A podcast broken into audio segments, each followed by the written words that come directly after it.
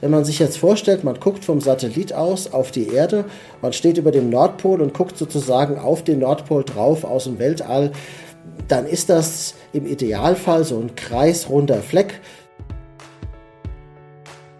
Es kann aber auch sein, dass er wirklich in zwei Teile aufgespalten wird. Dann liegt vielleicht einer beispielsweise über Kanada und ein anderer Teil liegt über Sibirien ich sehe so von der, von der ganz groben Entwicklung her, dass die Extreme zunehmen, dass die Winter in Summe wahrscheinlich immer wärmer oder immer milder werden. Hallo und willkommen bei Wetter wissen was, ein Podcast vom Wetter.com. Wöchentlich sprechen wir hier über spannende Themen rund um das Wetter, das Klima und die Umwelt. Ich bin Daniela Kreck und ich freue mich, dass ihr reinhört. Für das nächste Podcast-Thema hatten wir uns überlegt, dass wir uns mal den Polarwirbel genauer anschauen. Ich glaube, nicht alle von euch wissen genau, worum es sich hierbei handelt und vor allem, welch enormen Einfluss er auf unser Wetter hat, besonders auf unseren Winter. Vor kurzem sind wir ja in den meteorologischen Frühling reingerutscht. Nach Frühling sieht es aber gar nicht mal so aus. Mal sehen, ob der Polarwirbel hierbei eine Rolle spielt. Um mehr über dieses Wetterphänomen zu erfahren, habe ich heute unseren Metrologen Gernot Schütz zu Gast. Hallo Gernot, schön, dass du da bist. Hallo, ja, danke für die Einladung. Gernot gibt mir heute eine volle Ladung Expertenwissen und erzählt das Grundlegendste über den Polarwirbel. Was ist der Polarwirbel? Wie entsteht er? Wann entsteht er? Und ganz wichtig, inwiefern beeinflusst er unser Wetter? Gernot erklärt mir dann auch noch, wie der Polarwirbel aktuell aussieht und ob er für unser unbeständiges Wetter im März verantwortlich ist. Außerdem weist er auch auf, wie der Klimawandel den Polarwirbel in Zukunft mal verändern wird.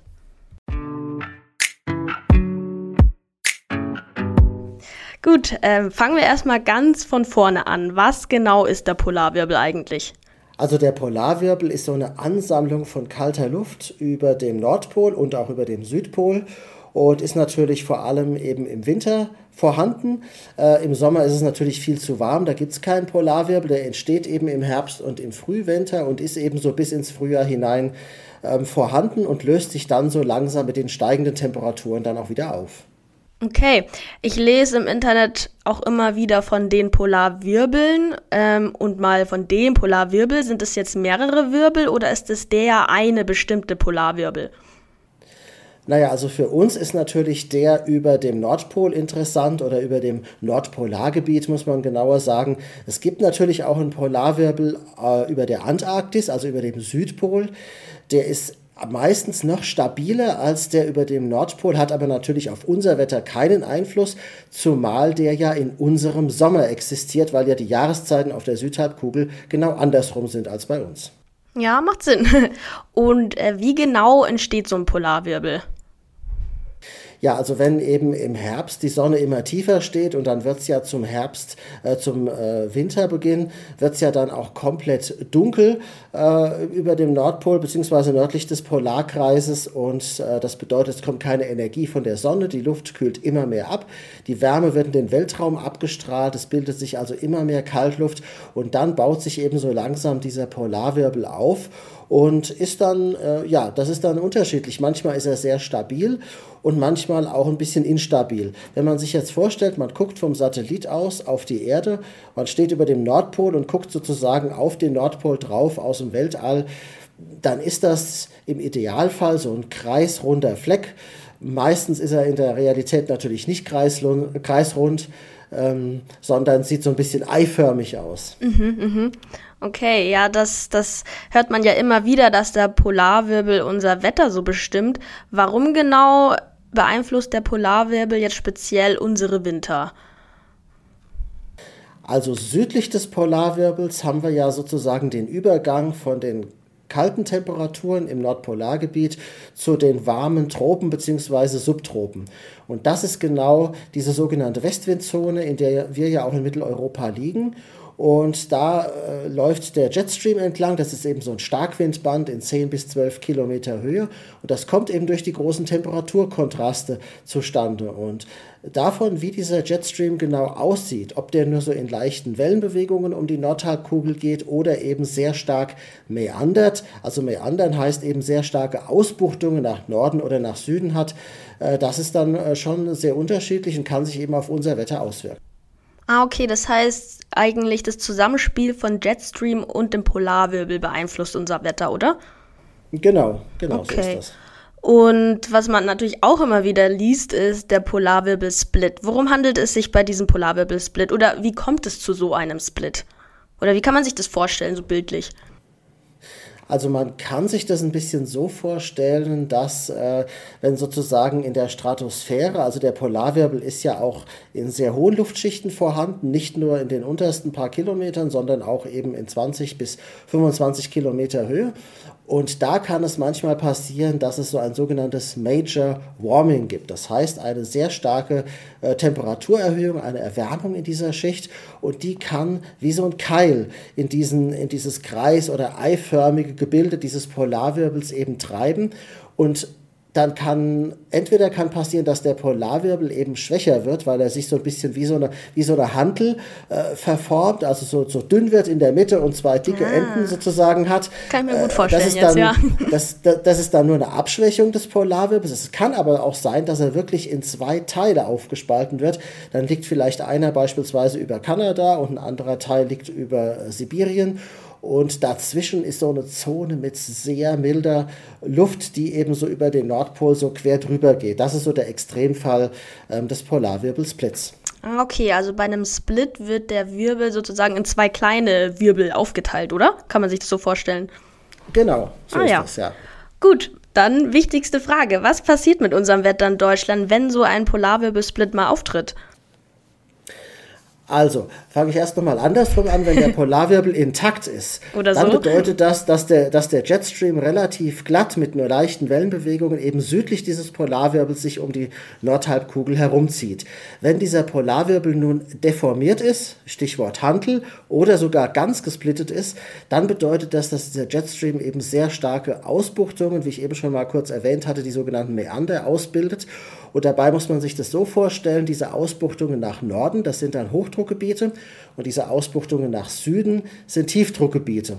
Und in diesen Hochdruckgebieten kommt warme Luft oder sehr milde Luft sehr weit nach Norden voran und bei den Tiefs ist es genau andersrum, da kommt sehr kalte Luft weit nach Süden voran.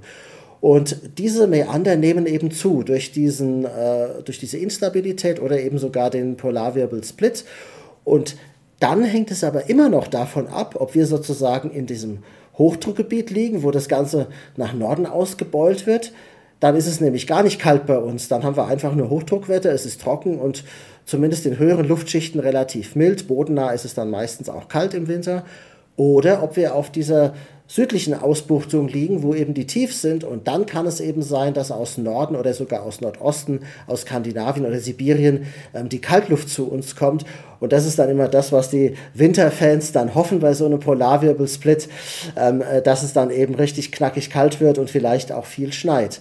Aber es ist nicht zwangsläufig so. Das heißt zunächst mal nur, ähm, dass wir entweder eine südwestliche oder auch eine nordöstliche Strömung kriegen. Es ist nicht zwangsläufig so, dass es kalt werden muss. Aber die Wahrscheinlichkeit ist durchaus da. Ah, okay. Das heißt, ich kann mir das so merken, wenn der Polarwirbel instabil ist oder sogar einen Split erlebt, haben wir sehr wahrscheinlich kalte Winter, oder? Wir haben sehr wahrscheinlich sogenannte blockierende Wetterlagen, weil eben diese Westdrift vom Atlantik gestört ist durch diese starken Meander im Jetstream. Ob das dann tatsächlich zu einem Kälteeinbruch führt oder aber es kann auch genau das Gegenteil passieren, dass es besonders mild, ja oder fast schon warm wird, wenn wir eben auf dieser warmen Seite liegen. Grundsätzlich ist die Wahrscheinlichkeit größer, als wenn wir eine glatte Westströmung haben, weil dann ist es auf jeden Fall mild bei uns. Mit kleinen Schwankungen, aber relativ mild. Und beim, beim Polarwirbelsplit, naja, da haben wir zumindest mal eine 50-50 Chance, ähm, dass es auch kalt werden kann. Ach so, okay. Ich dachte immer, das ist eine Garantie. Wenn es einen Split gibt, dann wird es auch kalt bei uns. Garantien gibt es beim Wetter nie. Stimmt auch wieder. ja, aber interessant, da frage ich mich, welche Rolle spielt denn der Polarwirbel in deinem Arbeitsalltag? Also schaut ihr Metrologinnen dann regelmäßig auf den Polarwirbel?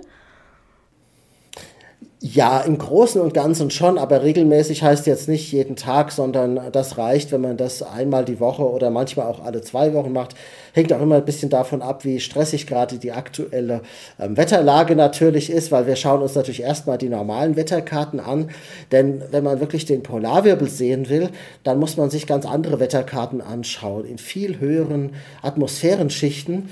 Äh, normalerweise schauen wir uns zum Beispiel Wetterkarten an in 850 Hektopascal oder 500 Hektopascal. Das entspricht also ungefähr 1500 oder 5,5 Kilometer Höhe.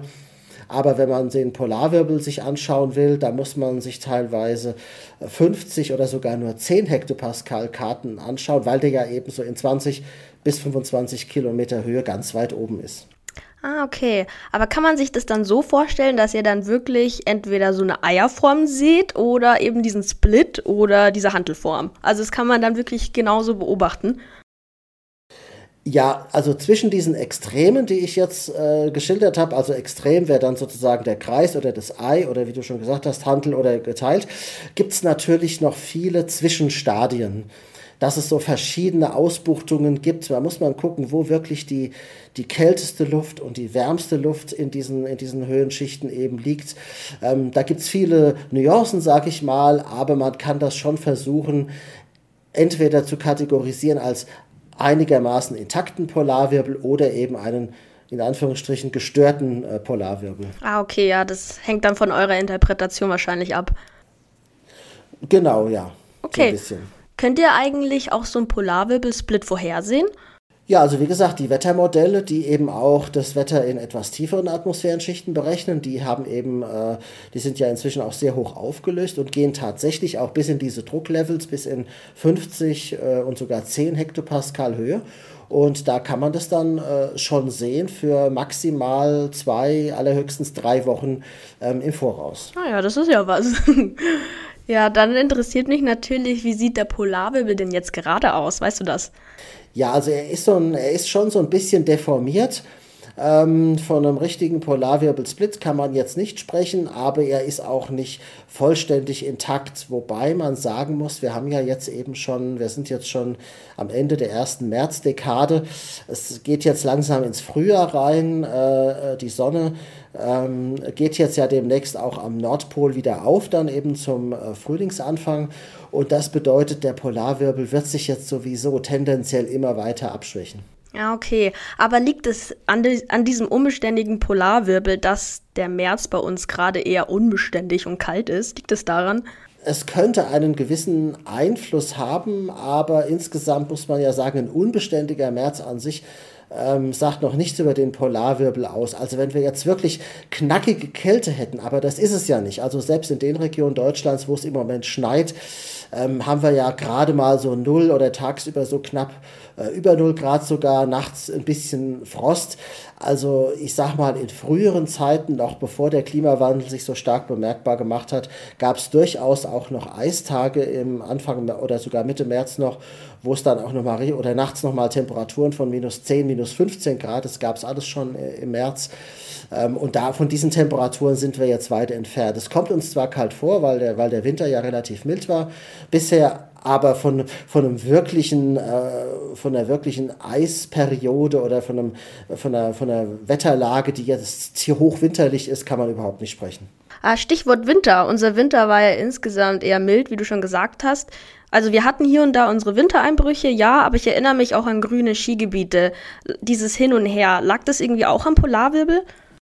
Ähm, ja, so ein bisschen schon. Und äh, ich habe es ja am Eingangs schon gesagt, ein Polarwirbelsplit oder eine Deformation kann eben auch bewirken, dass es bei uns besonders mild wird. Eben nicht nur die Kälte, sondern auch, dass es besonders mild wird. Und das war ja zum Beispiel zum Jahreswechsel ähm, der Fall. Da habe ich zwar jetzt nicht mehr ganz genau im Kopf, wie da der Polarwirbel aussah, aber das könnte sogar sein, äh, dass dann eine Deformation war, aber wir sozusagen auf der falschen Seite gelegen haben Denn wir erinnern uns, wir erinnern uns ja vielleicht noch, äh, über Weihnachten war es in Amerika, in den USA besonders kalt. Und zwar extrem kalt. Und das sind sozusagen die zwei Seiten dieses Polarwirbelsplits. Nämlich immer dann, wenn irgendwo auf der Nordhalbkugel kalte Luft besonders weit nach Süden vorankommt, muss es immer eine Ausgleichsbewegung geben, weil die Atmosphäre möchte immer ausgleichen. Das heißt, woanders auf der Nordhalbkugel gibt es dann immer eine Warmluftzone, die besonders weit nach Norden geht. Und in der waren wir dann eben zum Jahreswechsel äh, drin. Und deswegen hat da diese Polarwirbeldeformation eben eher bei uns zumindest in Mitteleuropa das Gegenteil bewirkt. Ja, es war extrem warm an Neujahr, das weiß ich noch. das war genau. was, ja. Mm, denkst du, uns könnte dann noch ein Wintereinbruch treffen, wenn der Polarwirbel instabil werden würde, oder ist es dafür jetzt schon zu spät? Also, dass es kurzfristige Wintereinbrüche gibt, das ist ja bis in den April rein jederzeit möglich. Das kann auch ohne Polarwirbelsplit passieren, einfach wenn hinter einer Kaltfront es dann mal kurz äh, ähm, die kalte Luft zu uns kommt und wenn dann die Wolken aufreißen in den Nächten äh, und dann kann es nochmal Frost, minus 5 oder auch mal unter minus 5 Grad vielleicht sogar geben, wenn es aufklart und der Wind äh, einschläft. Das hat aber nicht unbedingt was mit dem Polarwirbel zu tun. Einen richtigen, länger anhaltenden Wintereinbruch, den wir ja praktisch auch den ganzen Winter über nicht hatten. Das waren ja immer mal höchstens so ein oder anderthalb Wochen, wo es mal wirklich kalt war. Äh, das sehe ich jetzt überhaupt nicht allein schon aufgrund der fortgeschrittenen Jahreszeit und natürlich auch wegen des Klimawandels. Denn wenn es auf der Erde insgesamt immer wärmer wird, und man weiß ja, dass sich die Arktis auch überproportional stark erwärmt im Vergleich zu den, zu den Subtropen oder Tropen, also wenn sich, wenn sich die Erde insgesamt erwärmt, ist es natürlich dann auch immer unwahrscheinlicher, dass es äh, irgendwo auf der Erde extrem kalt wird. Ja, ähm, du hast ja die USA auch gerade schon erwähnt. In Nordamerika gab es ja eben extreme Wintereinbrüche. Ist es dann oft so, dass aufgrund des Polarwirbels in den USA es extrem kalt wird und bei uns dann mild? Das haben wir in den letzten vergangenen Wintern, also nicht nur in diesem, sondern auch in den Wintern davor, auch schon öfter erlebt. Da gab es ja öfter mal in den USA solche extreme Kälteeinbrüche. Und in der Tat, die USA sind insofern auch da ein bisschen, also in Anführungsstrichen, begünstigt, wenn man das, äh, wenn man das als positiv jetzt mal darstellen möchte, weil nämlich die Rocky Mountains ja in Nord-Süd-Richtung verlaufen. Das heißt, da kann die Kaltluft mit der Nordströmung auch sehr weit nach Süden bis nach Texas oder sogar Florida vorankommen, während bei uns ja die Alpen äh, so eine West-Ost-Ausrichtung haben und deswegen die, die Kaltluft immer so ein bisschen ausgebremst wird, beziehungsweise sie muss dann eher über Frankreich oder eben weiter östlich ähm, ins Mittelmeer vorankommen. Äh, da sind bei uns die geografischen Verhältnisse einfach anders als in den USA. Du hast jetzt auch den Klimawandel schon angesprochen. Werfen wir mal kurz einen Blick in die Zukunft. Welchen Einfluss könnte der Klimawandel auf den Polarwirbel in einigen Jahrzehnten haben, denkst du? Also wenn es insgesamt wärmer wird und gerade in den Wintern auch immer wärmer wird über der Arktis, wird das wahrscheinlich die Folge haben, dass der Polarwirbel insgesamt schwächer ist. Ein insgesamt schwächerer Polarwirbel kann natürlich tendenziell eher mal auch gesplittet werden als ein sehr intakter Polarwirbel. Das heißt, ich sehe so von der, von der ganz groben Entwicklung her, dass die Extreme zunehmen, dass die Winter in Summe wahrscheinlich immer wärmer oder immer milder werden, aber dass es kurzfristig, wenn, denn, wenn wir mal sozusagen auf der, auf der richtigen Seite äh, im, im Polarwirbelsplit stehen, dass dann auch mal sehr kalte Phasen sein können, aber die werden wahrscheinlich oder vermutlich nicht wochenlang oder gar monatelang anhalten, sondern sehr kurzfristig sein, aber können auch sehr heftig sein, auch mit Schneefällen verbunden beispielsweise. Ah, okay. Ja, gut zu wissen. Wie gesagt, ich dachte, bei einem Polarwirbelsplit heißt es bei uns immer Wintereinbruch. Und ich dachte mir auch, durch den Klimawandel wird der Polarwirbel instabiler, aber das heißt ja gar nicht unbedingt. Interessant. Ja, doch, der Polarwirbel wird schon instabiler. Das, das kann man schon, schon genau. sagen. Aber das es heißt, heißt nicht, eben nicht automatisch, ja, genau. dass es kalt wird. Und vor allem heißt es nicht, dass es wochenlang oder monatelang kalt wird. Eigentlich sehen wir genau diese Entwicklung, die ich eben für die Zukunft beschrieben habe, sehen wir auch schon in den letzten zehn Jahren. In den letzten zehn Jahren gab es keinen einzigen Winter, der komplett, also sprich über die drei Monate Dezember, Januar, Februar gemittelt zu kalt war. Gab es nicht. Es gab immer nur mal entweder einzelne Monate oder noch kürzere Zeiträume, die mal deutlich zu kalt waren, aber die milden Phasen haben immer überwogen. Und das wird sich wahrscheinlich, dieser Trend wird sich dann in Zukunft so fortsetzen. Okay, verrückt. Ja, dann sind wir hiermit schon am Ende der Podcast-Folge angekommen. Danke für deine Zeit und deine Expertise, Gernot. Gerne. Dann bin ich mal gespannt, was uns der Polarwirbel in Zukunft noch so bescheren wird. Ich habe auf jeden Fall heute viel gelernt und genau, dann hoffe ich, hören wir uns bald wieder bei der nächsten Podcast-Folge von Wetter wissen was. Danke und tschüss, Gernot. Hat mich gefreut. Danke auch. Tschüss.